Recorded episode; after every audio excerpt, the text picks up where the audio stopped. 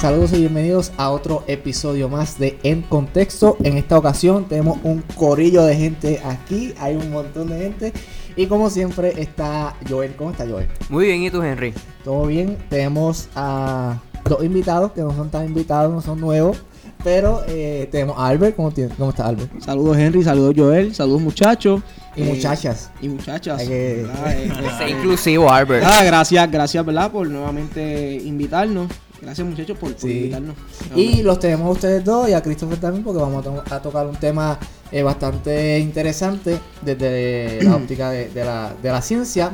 Y te presento, Christopher, ¿cómo estás? Eh, saludos, todo bien, un placer estar aquí.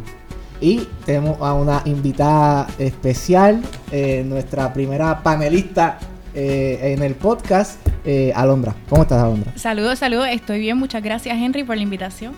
Pues el tema de hoy es un tema controversial para algunos y o para nuestra generación es bastante fácil de tocar. Eh, se trata de los métodos anticonceptivos. Vamos a estar tocando y, hablando sobre el contexto histórico eh, mundial. Vamos a también estar tocando el tema de los anticonceptivos en Puerto Rico, trayéndolo al contexto nuestro. Y eh, por último vamos a estar hablando sobre los métodos, ¿verdad? Los distintos métodos que, que existen y coexisten eh, en, esto, en estos mecanismos de anticoncepción. Entonces, eh, Albert, ¿qué nos puedes decir sobre el origen tal vez o sobre los inicios de los métodos anticonceptivos? Pues mira, eh, Henry, eh, ¿verdad? Como ya tú muy bien dijiste, esto es un tema que para muchos puede ser controversial, pero para otras personas, o por ejemplo los que se conocen como los millennials, ¿verdad? Hoy día, pues es algo que, que es algo de común y corriente que muchas veces lo podemos tocar simplemente en una conversación de amistades. Eh, esto comienza, eh, es bien importante poner esto en contexto, ¿verdad? Porque esto comienza, esto no comienza en el 1930, ni, ni mucho menos. Eso, esto comienza desde el siglo XIX, cuando se desarrolla o se forma un movimiento que se conoce como el neomalthusianismo, que básicamente lo que quería decirnos es que tengamos una, que el mundo tuviera una procreación consciente, ¿ok? Y a raíz de esto es que comienza esa, ese conflicto entre, entre la iglesia y este, este grupo, ¿ok? Porque la iglesia, como todos sabemos, ¿no? E- Está en contra de, de los métodos anticonceptivos. eh, y desde ese momento hacia acá es que entonces comienza ese conflicto entre la iglesia y los métodos anticonceptivos. Pero un momentito, Albert, ya que mencionaste este término neomalthusianismo, no todo el mundo sabe muy bien qué significa. Hay que traer a la colisión que mal- el término neo es nuevo y malthusianismo es ya una filosofía anterior que habla de Thomas Malthus. Thomas Malthus establecía de que la población crecía de forma exponencial mientras que los alimentos crecían de forma geométrica. Esto creaba una cuestión de que obviamente iba a haber más gente y menos recursos y íbamos a morir de hambre. Y entonces él asumía de que el Estado debía de alguna manera u otra en, meterse en la sociedad y controlar la población. El neomalthusianismo ya, como tú bien sabes, es mucho más radical, es una forma nueva y, y- y mucho más politizada que, que la anterior. Continúa si quieres. Sí, no, claro. Este, y gracias, ¿verdad? Por, por, por dar esa aclaración, creo que es bien importante. Y pues, a partir de ese entonces es que comenzamos a ver esto. Entonces, importante. No fue hasta el siglo XX que entonces eh, una señora, señora Margaret Sanger, eh, en Estados Unidos comenzó a hablar de, de las pastillas anticonceptivas. Y desde ese momento fue que entonces eso comenzó a tener relevancia en el mundo y se conoce lo que se conoce como el boom de las pastillas anticonceptivas o de los métodos anticonceptivos. Igualmente, la señora Mary Shaper hizo lo propio en el Reino Unido. Y así, a través de, de los años, pues empezó a, a- tomar relevancia eh, los métodos anticonceptivos. Incluso, hago paréntesis, en el 1898, eh, el, el psicólogo, filósofo, eh, Sigmund Freud, lo dijo, o sea, se, se expresó a favor de, de las pastillas anticonceptivas o de los métodos anticonceptivos y lo describió como una conducta voluntaria e intencional para separar eh, lo imperativo del impulso natural. Así. Claro, eh, eh, en el contexto de Freud es interesante porque obviamente era una sociedad cerrada a ese tipo de discusión médica y científica, porque Freud fue eh, el, el- el- no voy a decir el creador porque hay mucho debate sobre eso, pero fue el pionero en el psicoanálisis. Y, y Whatever that means. oye, el psicoanálisis es una disciplina que se estudia Sí, pero tú sabes que hay y unos, se estudia a profundidad. hay unos problemas de carácter epistemológico. ¿eh? Pero Sí, ah, eso es otro debate. Es otro debate. Eh, la cuestión es que es interesante lo que traes porque, pues, obviamente, la, todos sabemos, la mayoría sabemos que la teoría de Freud eh, gira o su base es la sexualidad humana, ¿no? Y que, y que ese conflicto constante entre la sexualidad y la religión, yo creo que siempre ha estado eh, eh, pa- palpable en la, en la en las doctrinas religiosas y en las instancias de poder eh, religioso. Sí, pero hay que aclarar algo, que, que cuando hablamos de religión es en, en aspecto occidental, porque la- las religiones orientales son mucho más abiertas al sexo. Ya cuando hablamos de las religiones abrahámicas, eh, ya la judio-cristiana y la islámica, pues entonces ahí es que ya ven el sexo como algo que se debe de controlar. Muy bien, entonces Albert, estabas diciendo que, que Freud también ayudó ¿no? a abrir esta discusión Eh, sobre él- los métodos anticonceptivos Básicamente, él emitió. desde Europa. Exacto, él emitió su punto de vista. eh, obviamente, ¿verdad? Eh, eh, se expresó a favor de ello. Y desde ese entonces, pues, comenzaron comenzó a ver esa relevancia en el mundo, que no fue mala, porque lo ha demostrado, ¿verdad? Que no hubo, no hubo nefasto, este, eh, nada que fuera nefasto, sino que hubo éxito en todo esto. Siempre, ¿verdad? Está la persona que nunca estuvo de acuerdo, siempre hubo gente que estuvo de acuerdo, pero básicamente en el contexto histórico podemos ver que sí funcionó y que y básicamente lo que hizo fue crear ese debate. Entonces, eh, eh, tocando un tema, el, el neomaltusianismo, ¿no? Eh, e- esta, esta teoría se basa en que a la medida que la, que la, que la población crece, nos volvemos más pobres porque hay menos recursos. Eso es, eso Esa es la esencia- teoría. Eso es en esencia lo que, lo que se dice. Eh, claro, hemos visto en varios países que no es así, sino que, por ejemplo, está hablando ca- de, muchos casos eh, de países europeos, Christopher, que tienen eh, una población eh, eh, menor, tienen muchos recursos, pero se mantienen así, o sea, no, no, no, su población no aumenta y tampoco se ve en la necesidad de, de aumentar su población en la a- tener menos hijos en Sí, pero eso sí, en demografía lo vemos, es como es eh, la imagen del logaritmo exponencial, pero llega a un punto en como que se llega a estabilizar Exactamente. y no, y entonces ahí creo que eso en matemáticas es algo así, el logaritmo natural, Eh, No soy familiar. ¿no? ¿verdad? Logaritmo natural. Entonces, en esencia, yo no diría, yo diría que la teoría no maltusiana ya no tiene tanta validez, aunque se sigue utilizando para fomentar otras políticas, pero en el sentido de que no tiene validez porque hemos visto que la- el hambre estadísticamente está bajando, ahora hay menos personas con hambre, hay menos pobreza en el mundo, estamos hablando en, en términos del mundo, y, y hay mucho más población desde cuando Malthus dijo esta teoría. Entonces Malthus pensaba, era una catástrofe lo que venía, pero realmente hay más población y no nos estamos muriendo Tal de vez- hambre. Tal vez también eh, eh, volvemos a la seguridad alimenticia que estamos hablando ahorita, ¿no? Digo, fuera de- de- de- del podcast. La cuestión de, lo- de los avances científicos también pueden aportar al desjocamiento de esta teoría, ¿no? Porque... Definitivamente. por- porque eh, la biotecnología ha demostrado, ¿verdad? Que, que, como he- hemos hablado ya anteriormente, que podemos hacer muchos Claro. cultivos resistentes a, a varias cosas y por ende podemos tener chinas todo el año o plátanos todo el año. Ese tipo o incluso, de... o incluso conservar eh, la, la comida con- por más tiempo y eso beneficia en gran medida. Y con la globalización, pues se pueden exportar este, alimentos de otros países y eso ayuda Claro. en gran medida también. Claro. Así que podemos decir que el neomaltusianismo tuvo su, su impacto y su importancia, Ujú. su relevancia histórica en esta etapa inicial de los anticonceptivos, pero ya va, ya esa teoría va, va, va decayendo, ¿no? Va Sí, en definitiva. su, su validez, su validez va disminuyendo. No, Pero claro. las políticas públicas que, que surgen del neomaltusianismo aún prevalecen. Por ejemplo, estas, ellos, el establecimiento de anticonceptivos como formas para controlar a la población siguen estando. Por ejemplo, si vemos China, en China este, la, política... de un solo niño. un solo Exactamente. hijo. Y entonces, pues, esos son- siguen siendo políticas neomaltusianas que se aplican en el mundo. Y de hecho podemos traerlo al contexto puertorriqueño, ¿no? Eh, los muchachos hicieron su asignación y vieron la, el documental de que está en YouTube muy bueno, se lo La operación. recomendamos. Excelente. Este, que hecho. se, que se llama La Operación, que fue sobre la esterilización masiva que se realizó en Puerto Rico.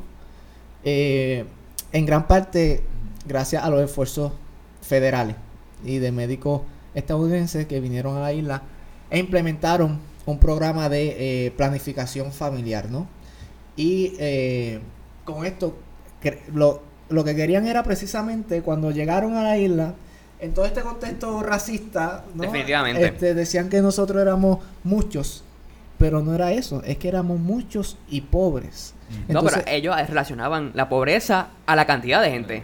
Exacto, eh, por eso por eso es bueno traerlo en el contexto, según la teoría eh, del neomalthusianismo, no porque eh, fue el primer eh, método a, a gran escala eh, anticonceptivo en Puerto Rico y se hacía de manera invasiva en, la, en las mujeres puertorriqueñas. ¿Qué nos pueden eh, decir so- sobre eso? Eh, básicamente el procedimiento que era más común para esos tiempos era la, la ligación de las trompas y eso es un procedimiento quirúrgico que es bastante invasivo. y es, es fácil el procedimiento. Generalmente es bastante straightforward, por decirlo así, este y no crea tantas complicaciones. Entonces, este, ¿Dónde esto, esto surge en el, en el siglo pasado, ¿no? ¿En qué década Sí, específicamente? eh, realmente cuando, ¿verdad? Después de hablar de, de la historia de los anticonceptivos eh, a nivel mundial, y ahora vamos entonces a tomar un giro y, hace- y darle un vistazo a, a nuestra zona, ¿no? En Puerto Rico, que esto empezó a, a tomar relevancia para la década de 1930, más o menos.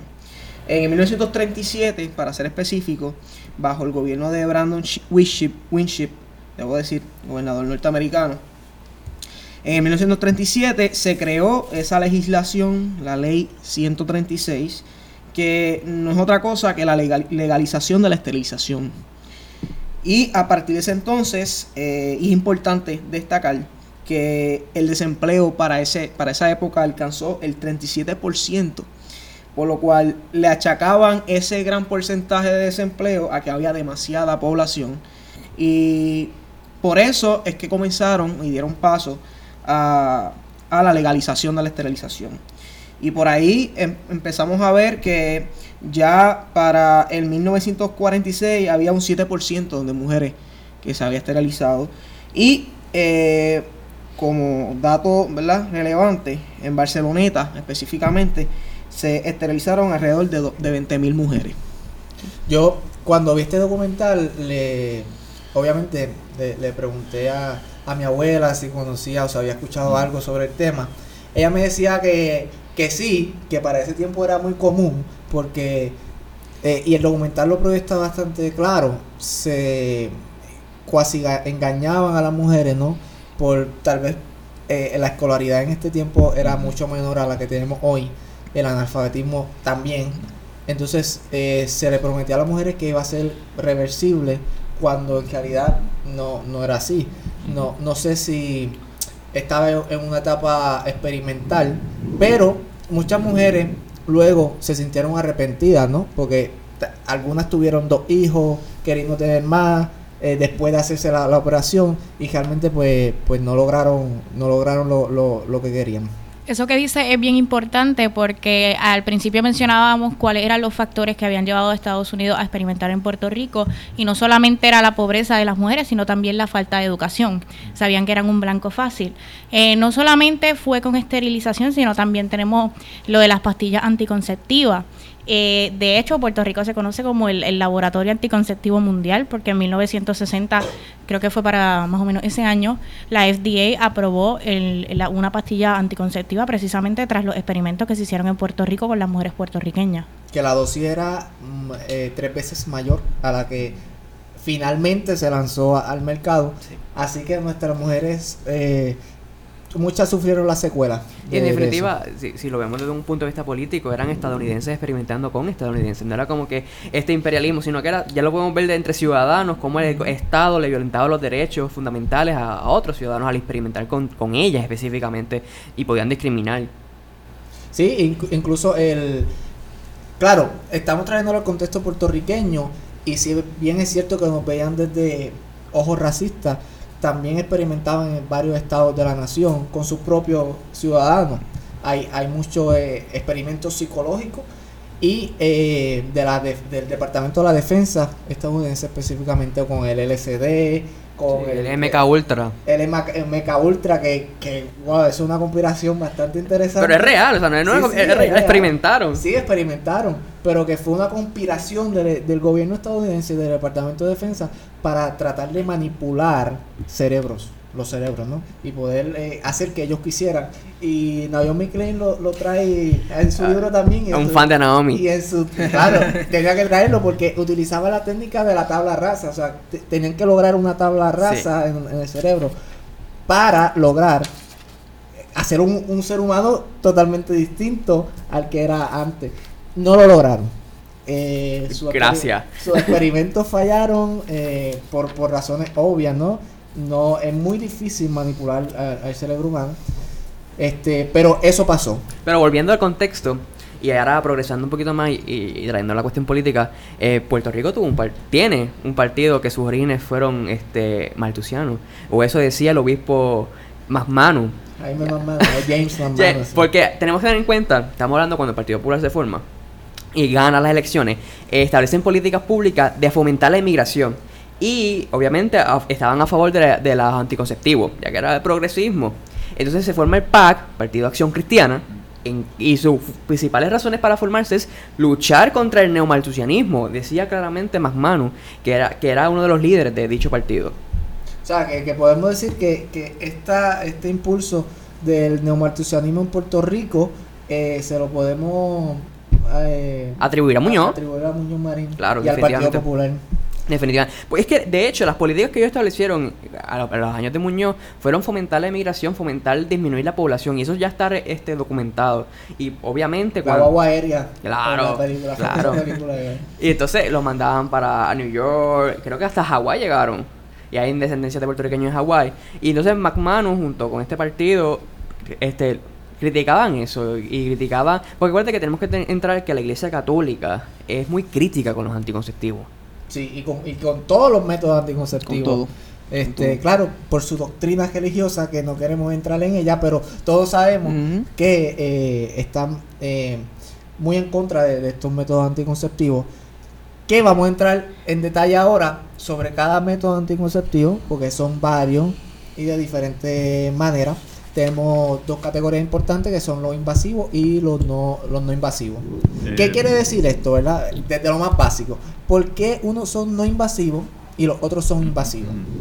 Pues Henry, básicamente eh, un método que es invasivo, se le dice que es invasivo porque es un método que requiere de que se perfore, se corte la piel. Quirúrgicamente se interviene. Exactamente, se interviene quirúrgicamente o si no, se introduce algún dispositivo dentro del cuerpo.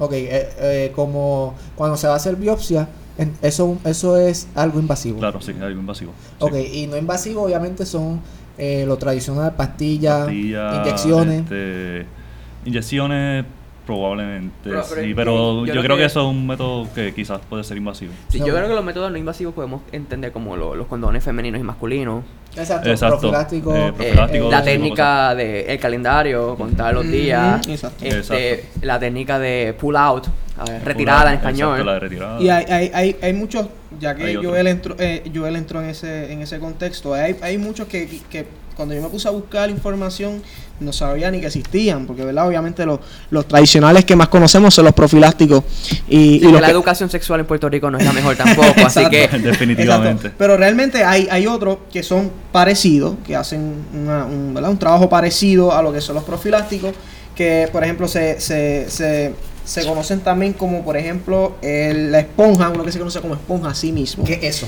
¿ok? Que es, es básicamente algo parecido a un profiláctico, pero no se ubica, ¿verdad? Ni en ninguna de las dos partes feme- este, femenina o masculina, sino que va insertado totalmente En el conducto vaginal. en el conducto vaginal. Y lo que hace básicamente es que eh, bloquea el paso. o sea, básicamente una barrera física. Exacto. Básicamente. Es una esponja Tiene pura. una duración de 30 horas y su efectividad es de un 76%. Con razón no se vende. 76%. 76%. Es muy bajito comparado con otros Fíjate, métodos. y, y eso no lo sabíamos, para que tú veas la, Y Y la buena educación sexual Sí, sí, importante. hay, hay métodos que son así, de, que son básicamente barreras físicas que son introducidas dentro de la vagina y tenemos otro que se llama el cervical cap, que básicamente eh, es como un pedacito de plástico que lo pones en la, cervi- en la cervix. Cervical cap, una capa cervical. Una capa cervical, sí. O una tapa o algo. exacto. Y entonces este, esta capa cervical también tiene espermaticida y pues eso ayuda a que pues cree una barrera física y a prueba de, de que no falle básicamente, eh, porque también cualquier esperma que tenga contacto con la capita, con la, la barrera esa, pues también va a morirse. Ah, sí, hay, algo- hay profilácticos también, son Sí. con espermatozoides. Eh, y algo, algo tan, ta- que tampoco sabía que existía, los espermicidas, que es un líquido básicamente que se, uti- que se, se ubica en la, en la vagina, ¿verdad? Se, la- se lo ubica en la vagina y ella pues este cinco, de 5 a 90 minutos antes del acto sexual y eso hace que básicamente eh, el esper- los espermatozoides se desvíen y no, no lleguen, eh, no ocurra la fecundación. Y ese tiene, ese también es muy, es muy fácil de adquirir, es bastante comercial y su efectividad es de 72%, que es bastante, es bastante comparado con otros métodos, pues es bastante baja eh, esa, esa, ese método. Entonces, Pero este, es que, Henry, ¿tú sabes cuál es el método que funciona 100% y que promueve todas las instituciones religiosas? Eh, ¿cuál? La Ninguno. abstinencia. Ah, la abstinencia. La abstinencia, Henry, eso es lo que te enseñan en las escuelas. La más efectiva, y privadas. la efectiva y la menos 100%, conveniente. Esa es la única que es 100% efectiva. Ah, pero habría que ver si Freud diría que eso causa otros problemas ya en el subconsciente. No, Tú sabes más de eso que yo. Bueno, las pulsiones son, son cosas serias. Eh, claro. Así que Ahora, no es importante- eso. Es importante destacar, ¿verdad? Que así como existen los métodos no invasivos, que son los más comunes, los más accesibles a, a la población, pues también existen los métodos que son invasivos, como, como muy Y bien. debemos, debemos este, decir que dependiendo de cada método, eh, tiene una distinta clasificación, ¿no? Eh, y eso se clasifica por efectividad. Pues los invasivos tienen que ser los más efectivos y fallan en un, un por ciento un solamente. por ciento. O sea, casi todos Eh, tienen de 98 al- a, a 99.9%. Los invasivos. Los invasivos. Claro, porque son hormonales. Son hormonales. Son Eh, hormonales y, exacto. y hay, hay- están Pero- los efectos secundarios envueltos. No, claro, este, lo, eh, lo que pasa es que son invasivos y eso pues están dentro del cuerpo y están ahí mucho tiempo. Y esa es la diferencia, porque también hay otros métodos que no son invasivos, pero también usan hormonas. Las como- pastillas, ¿no? Eh, las pastillas, exactamente. Claro, y, y también es también importante, además de las pastillas, que otra cosa que tampoco sabíamos, por lo que dijo yo ahorita, que aquí en Puerto Rico no, no nos educan, básicamente esto es algo que nosotros mismos tenemos que, que buscar. Está los implantes, está el implante contraceptivo, eh, esto, es de esto es solamente para las mujeres, ¿no? Eh, el implante contraceptivo eh, es bien importante porque lo dividen en dos. Está el, el intrauterino IUD y está el otro que se conoce como el MD. ¿Qué pasa con estos implantes contraceptivos? Obviamente ellos tienen, tienen una efectividad de 99%, o sea, es bien elevada. Es bien, fa- es, es bien exacto. Pero, sí, pero hay ¿cuál que mencionar que también causa, eh, los problemas hormonales causan Sí. problemas- una menstruación A constante. eso voy, exacto, a eso voy. Las contraindicaciones que son importantes. Ellos son, Claro. eh, son invasivos porque prácticamente eh, duran, tienen una duración de 3 a 10 años. En el caso de la IUD es de 3 a 5 años y en el caso del otro es de 5 a 10 años. Ambos son 99% de efectividad, pero eh, lo importante destacar aquí es que son reversibles. La mujer se, lo utiliza los 3, 5 años y luego de ese periodo de tiempo, si lo quiere retirar, lo puede hacer y puede volver a la fertilidad. Ahora, es bien importante, es bien importante aclarar que han habido casos, estadísticamente, que eh, deja a la mujer estéril de por vida. Lo utiliza, o hay, hay casos que no, pero hay casos que sí. Y es bien importante que, que lo tengan en cuenta. Y claro, porque estos eh, dispositivos intrauterinos pueden provocar perforaciones. al eh, feto y a la mujer. Exacto. Porque hay veces que fallan y el feto entonces se, de- se ah, puede morir a causa de Exacto, lo- de eh, sí, provocan básicamente embarazos y- Incluso, incluso, pues también pueden, casi todos tienen el problema de que le deja a la mujer el problema de un periodo menstrual, ¿verdad? Irregular. irregular.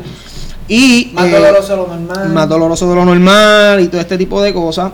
Pero sí, son, efe- son efectivos. O sea, si hablamos en términos de efectividad, sí, sí, Oye, son bastante efectivos. Ahora recuerdo, hay una, hay una política maltusiana que implantó el, tanto el gobierno estatal como el federal en Puerto Rico a causa del Zika. ¿Ustedes saben cuál es? Nunca han escuchado esa política de la página de internet que se llama ante la duda pregunta.org. Creo que. No. te- eh, ¿La escuchaste por la radio mucho? Sí, como que utilizara métodos antico, eh, Sí, de profiláctico y todo esto. Como sabemos, o eh, por la eh, transmisión del Zika. Por el Zika le causa daños al feto, creo que es microcefalia. Entonces, Sí. esta política pública era pagada con fondos federales y estatales, ayudaba a las mujeres a adquirir estos métodos gratis. Entonces, eso, fue una, eso podemos considerarla como una política neomaltusiana en pleno siglo XXI. E incluso, aquí entra, yo quiero traer la cuestión más política, me gusta la política, me gradué de esto. No, claro. Eh, ¿Ustedes creen que sería justo utilizar los, los- el dinero de los contribuyentes para pagar este tipo de, de políticas públicas? Volvemos al tema. Eh, O sea, porque, por ejemplo, estamos hablando de cristianos, católicos, gente que no cree en esto, que paga impuestos y su dinero es utilizado para pagar estas políticas. Sí. Y lo que me trae a la mente, recuerdo más cercano, es Argentina con la recién aprobación Ah. de la, del aborto. Claro, y Porque gratis. Su insignia, exacto, su insignia era eh, seguro, accesible y gratis. Claro. Y la palabra gratis. ¿No es gratis? causó- Causó mucho debate, ¿no? Sí, porque realmente Porque la- si- no es si- gratis. Si, si se lo facultas como derecho, el, el derecho de, de- de, eh, acceder a estos métodos anticonceptivos gratis, especialmente el aborto, pues ya es un problema, como dice, eh, social y político. Pero Henry, nada en este mundo es gratis. ¿sabes? Gratis No, claro, eh, significa que lo pague el Estado a través de los contribuyentes. Exacto. Y esto, claro. esta es la cuestión, por ejemplo, no, no tenemos que irnos a Argentina, en, en Estados Unidos, Planned Parenthood, que Mm. prove- son fondos federales que provee el gobierno para que las mujeres puedan abortar de una forma más accesible.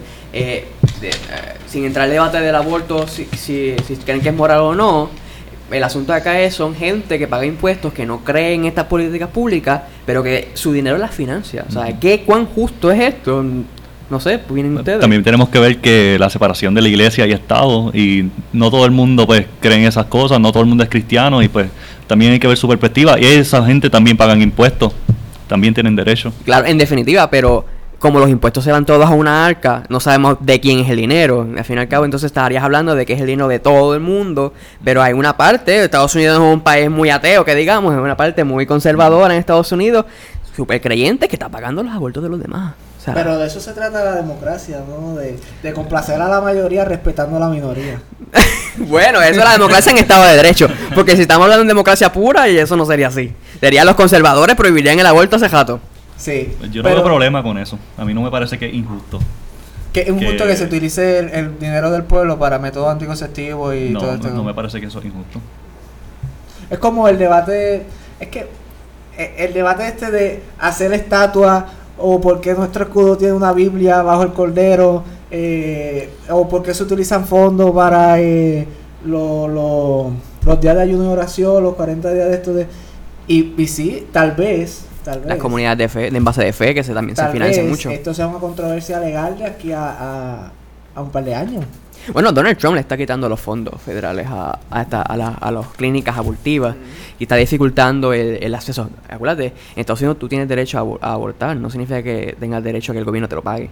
Claro. Son dos cosas distintas, Son dos, claro. debates distintos. Una cosa es que tú creas que el aborto es factible o no y que las mujeres tengan el derecho a abortar, que eso no voy a entrar en esa discusión. Y el otro es que el Estado deba con su dinero pagar el aborto. No es lo mismo, ni se escribe igual. Porque tú puedes permitir el, el aborto, pero no, pe- pero no financiarlo, que lo, que lo coste la mujer o la pareja en este caso. Entonces, eh, seguimos con los métodos. eh, eh, iba- estábamos en los métodos invasivos. Sí, eh, no, vamos a entrar ahora en los invasivos. Estamos hablando de los invasivos que son los más accesibles a, a- a la población. Y ahora vamos a entrar en lo que son los invasivos, ¿no? Es importante y tenemos que mencionarlo, ¿verdad? El, el método más satisfactorio, más efectivo eh, para los hombres, que hay poquitos métodos, eh, estamos hablando de los profilácticos y esta. eh, y el esper- eh, eh, espermatocida, lo que había mencionado. Espermaticida. anteriormente, Eso mismo. Ahora Eh, que estamos hablando de los profilácticos y de lo que estábamos hablando anteriormente, porque no estábamos hablando en, en contexto del aborto, pero entonces, ¿qué piensas, compañeros, sobre que el Estado eh, financie la distribución gratuita de profilácticos. Aplica lo mismo, eh, definitivamente. Pero no Aquí- crees que Pero sea no lo ves más en un asunto de salud, de salud, pública. No estoy hablando de que sea una cuestión de salud pública o no, estoy hablando de que si es moral o no que el Estado utilice fondos. O sea, estamos hablando de gente que, la- que financia el Estado, que son gente muy creyente, que definitivamente ya Sí, pero el tampoco creen en los que tampoco creen en los anticonceptivos. Si tú, si vamos a suponer que Estados Unidos fuera 100% católico, que no lo es, definitivamente todos los contribuyentes no querrían a- a financiar la, la distribución de profilácticos. No significa que yo esté de acuerdo o no con eso. Claro, estoy defendiendo una postura haciéndome el abogado del diablo en este sentido sí, sí. para traer el debate. Porque es que hay que pensar en eso. Una cosa es que creas en la que deben de existir y que las personas sean libres de adquirirlo. Y otra cosa es que el Estado las financie. Bueno, pues entonces ya caemos en teorías políticas. Lo que me gusta. Claro, claro. y eso está muy bien, pero entonces tiene que haber una controversia madura. Y tiene que, que entonces que, que estos grupos eh, de presión demanden. Es que Claro. si no me equivoco, los contribuyentes no sirven, no, no tienen legitimidad para demandar. Así que, pues, bendito, nunca va a pasar. esto, es, esto es cuestión de, de financiar a tus Y- políticos favoritos y... Es cuestión de política Y yo, digo también que, tener- que no me parece que es injusto que el gobierno pues provea estos servicios gratuitamente Claro. porque hay personas que simplemente no tienen el dinero para pagar este tipo de procedimientos. No, y aparte que. eh, Pero, ah, ah, perdóname, Albert, pero siendo el abogado del diablo, el la abstinencia es 100% y es gratuita. Esa sí es gratuita. Esa no es, no es una opción real. Yo creo que el Estado tiene que atender los problemas que le surgen y al final del día esa es su función, ¿verdad? Velar por el bienestar de los ciudadanos. Sí, no la podemos realidad, suprimir la sexualidad tampoco. Y la realidad es que no se es que el puede... Estado no está suprimiendo la ses- están desviando el debate. Porque eso sería no quieren No, no, entrar, claro. no quieren entrar en el asunto que si el Estado debe o no pagar. Yo no estoy diciendo aquí que la gente no tenga derecho a su sexualidad, no tenga derecho a los anticonceptivos. Están desviando el debate y mi punto es el Estado debe de pagarlo, sí o no y por qué. Vamos a ver si somos utilitaristas y diríamos que debemos de buscar el mayor bien, pues entonces probablemente sí deba de pagarlo, pero hasta qué punto, hay que ver cuán óptimo es eso. Pero si creemos en los derechos naturales y creemos en, en que los, los, los- ¿cómo te digo? Hay un feto y ese feto tiene una vida intrínseca. pues Entonces, ¿por qué deberíamos utilizar el dinero del Estado para, para financiar esas políticas? O sea, no estoy diciendo que no se haga, sino que ¿por qué? Bueno, si en- hay una justificación en más... Puerto Rico el aborto no lo subvenciona el gobierno estatal. Que La- sepamos, yo no sé eso. eh, no, no, no existe un subsidio ni una subvención. Eh, tal vez, no estoy seguro, pero el gobierno federal Sí, subvenciona sí, federal, clínicas eh, este, en todo Estados Unidos.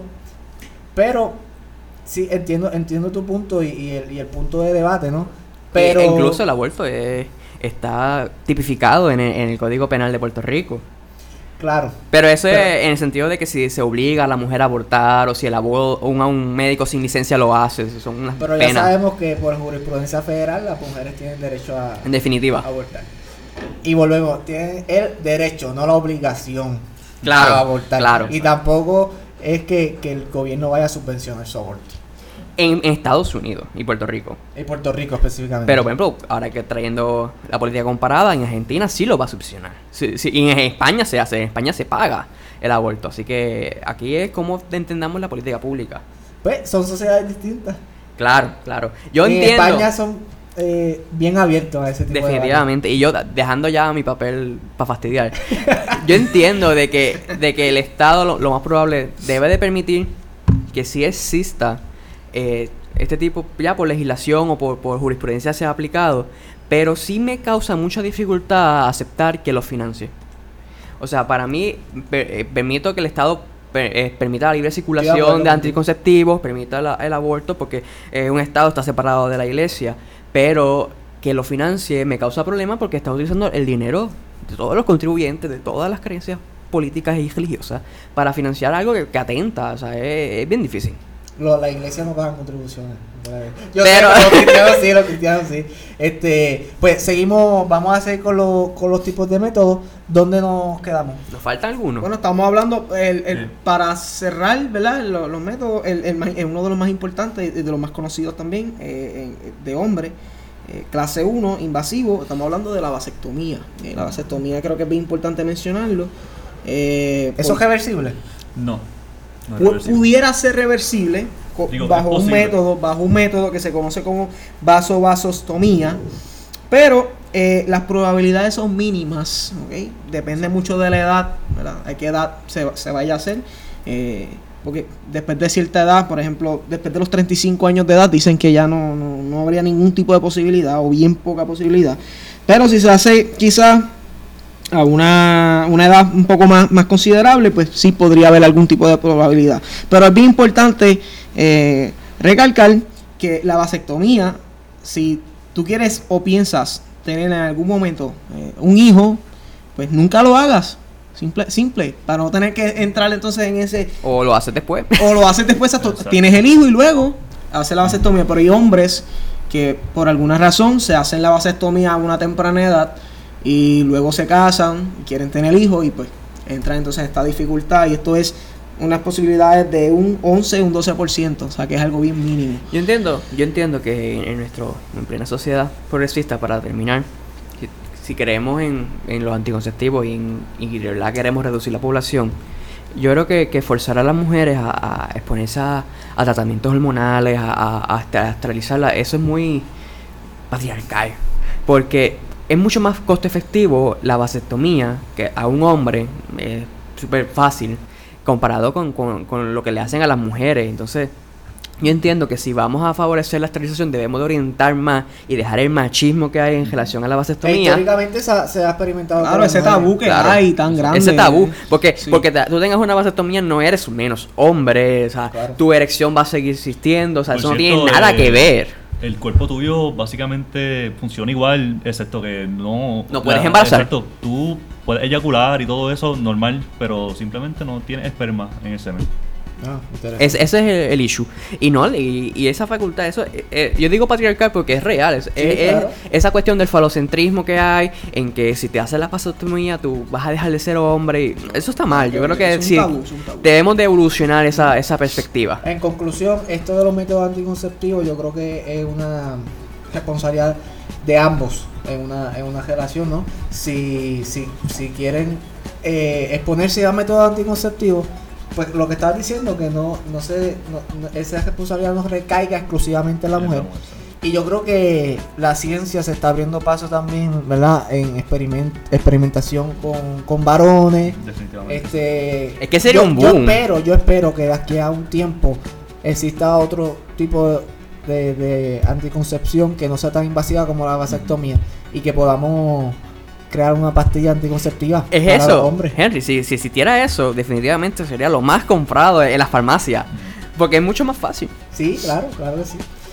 Bueno, pues muchas gracias a todos y a Gracias todas. a ti, Henry, gracias a. Alondra. Gracias es que tengo que utilizar lenguaje inclusivo porque tenemos una, Definitivamente. una, una dama con nosotros. Así que muchas gracias a todos por estar acá. y a ustedes, amigos, los esperamos en una próxima ocasión de este podcast en contexto. Hasta luego.